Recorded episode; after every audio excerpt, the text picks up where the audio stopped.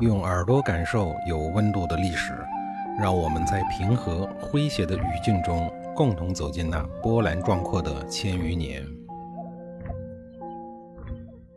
上一集里啊，我说到了鲁国人展喜凭借一张嘴啊，就让来势汹汹的齐国大军给退兵了。那么鲁国到底有什么底气敢这么干呢？其实呀，他们也没什么压箱底儿的宝贝。而是因为有朋友，有一个很暴力、很强大的朋友。这个朋友啊，就是南边的楚国。精明的鲁国人用嘴退掉齐孝公呢，其实只是他们的缓兵之计。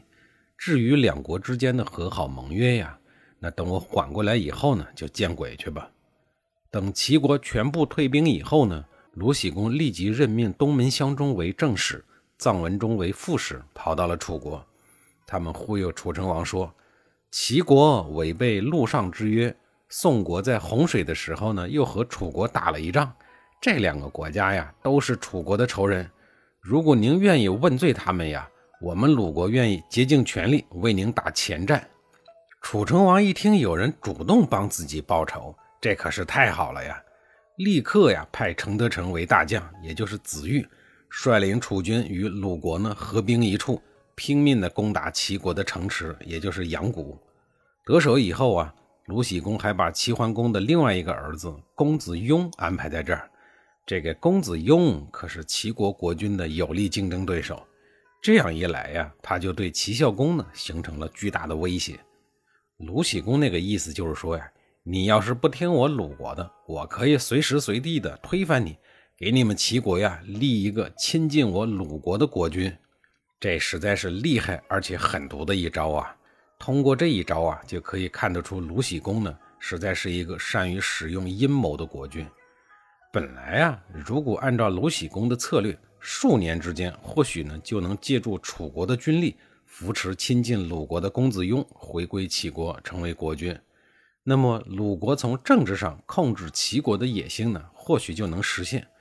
可惜的是啊。这个时候呢，中原久久都没有出现霸主，混乱之势啊，已经无法控制了。楚国意欲北进中原，中原诸侯们当然不愿意了，但是和楚国单干呢，又干不过楚国。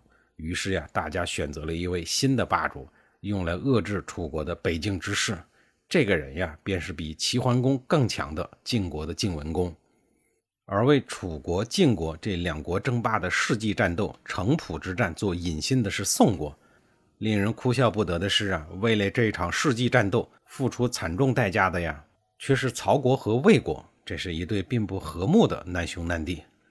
楚成王在洪水之战中打垮了宋国，讨了大便宜以后啊，并没有打算和大家呢永远的和睦相处，而是想像齐桓公一样啊，称霸中原，威风凛凛，一呼百应。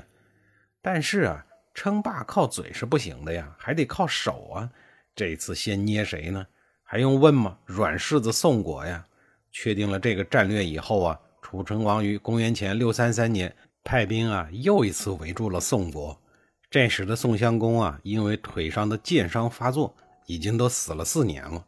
他的儿子登基在位，是为宋成公。宋军面临凶悍无比的楚军。或许是当年呀，被楚国人给打怕了，全体将士们瑟瑟发抖地走上了前线，拼命地守护着宋国的都城。只要守住了都城不被攻破呀，宋国呢就还有希望，还有的救。于是啊，宋成功一方面亲自带兵在城头拼命地防守，另一方面呢，命令大司马公孙固赶紧到远离本土的晋国去求救。宋国之所以舍近求远，求人帮忙。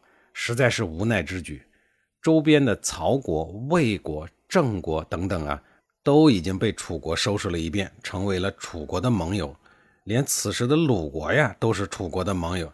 其他的诸侯，即便暂时没有和楚国火穿一条裤子，但是呢，也没有力量与楚国人对抗。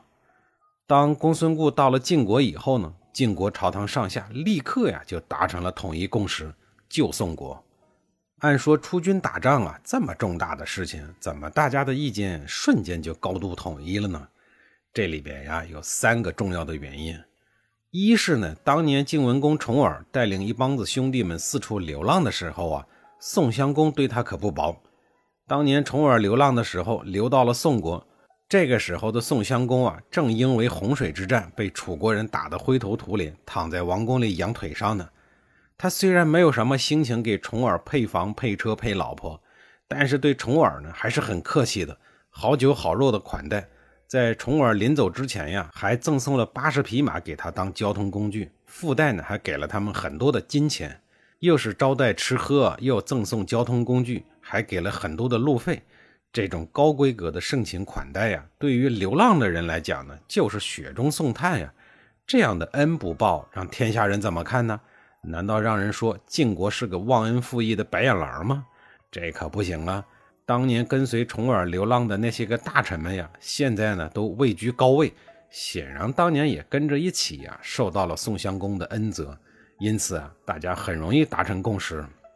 第二个呢是公孙固与晋文公的私交关系啊很好，这个呀得益于公孙固远见的着实，他知道晋文公呀必非凡人，所以呀用心和流亡中的晋文公结交。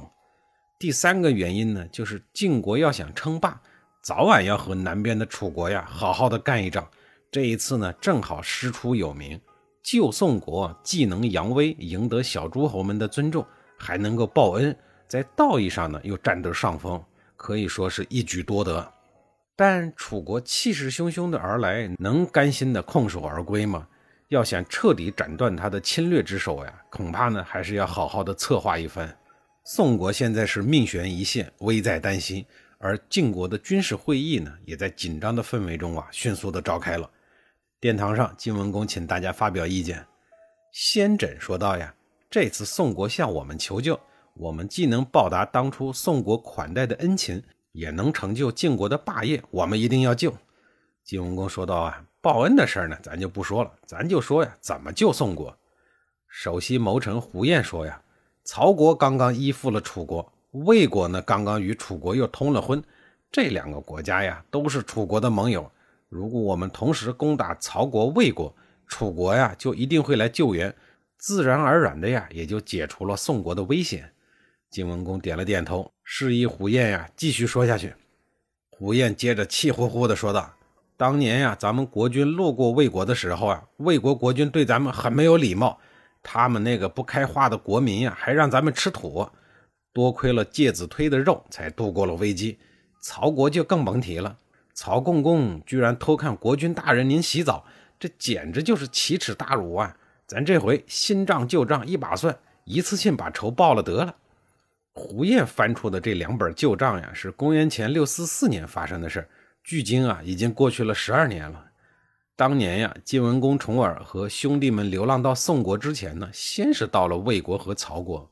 一个落难的公子啊，来到正在发展的中原魏国，如同沧海一粟，很难掀起巨大的波涛。